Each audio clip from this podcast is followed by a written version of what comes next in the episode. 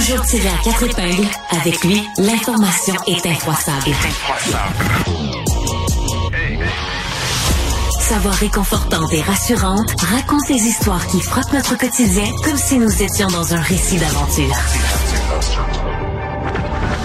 Un sens du punch, de la répartie et des réflexes bien aiguisés qui donnent à l'actualité une touche divertissante. Jean-François Barry.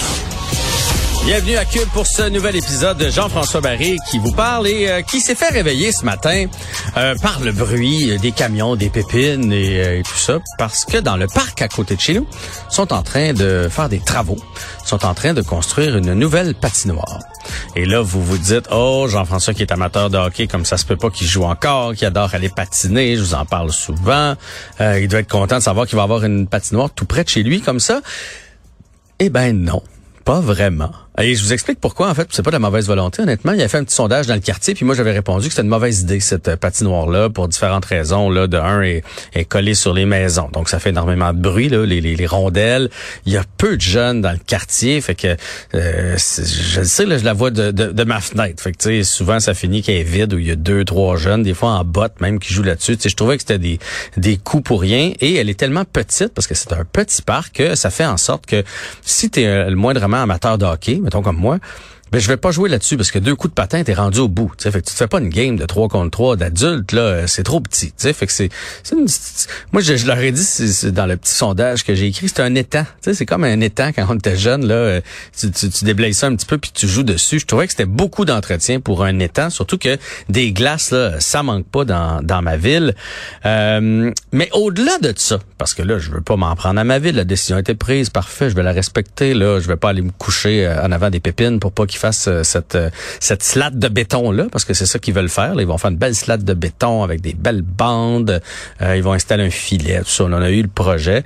Euh, c'est plus je trouve tellement qu'on est rendu qu'on a peur de la verdure. En tant que parent, en tant que société, on a tellement peur des coins verts. Moi, c'est ce que je leur avais écrit. Laissez donc un peu de gazon aux jeunes d'aujourd'hui. Moi, là, je suis allé souvent jouer avec mes enfants dans ce parc-là, sur le bout de gazon, euh, frapper des petits roulants, se lancer à la balle, jouer au ballon chasseur, jouer à la tag.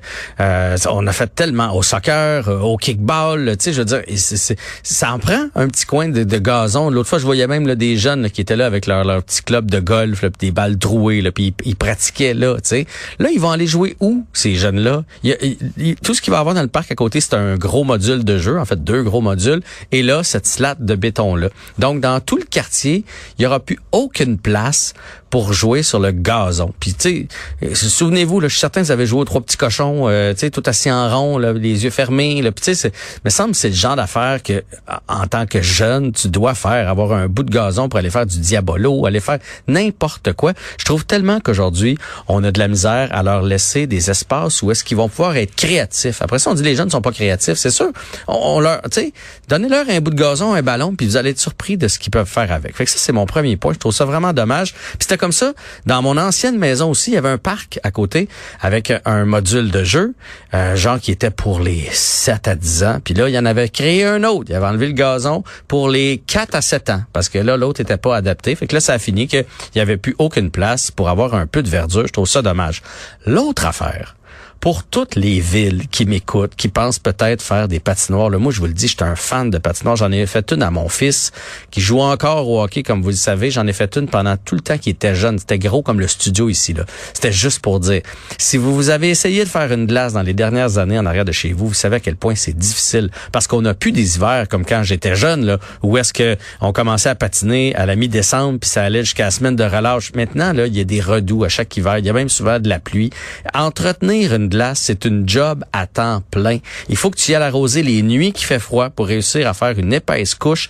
C'est vraiment beaucoup de travail. Puis la majorité des villes, ils ont pas le temps de faire ça. Puis aussitôt qu'il y a une petite neige, il faut que tu déblayes parce que si tu as le malheur de pas déblayer puis qu'il tombe de la pluie par-dessus, là, ça va geler comme ça puis ça va être tout raboteux. Bref, les patinoires extérieures, ça sert plus. S'il y a 30 journées, puis là, je suis généreux, 30 journées dans l'hiver, que la glace est praticable, c'est beau.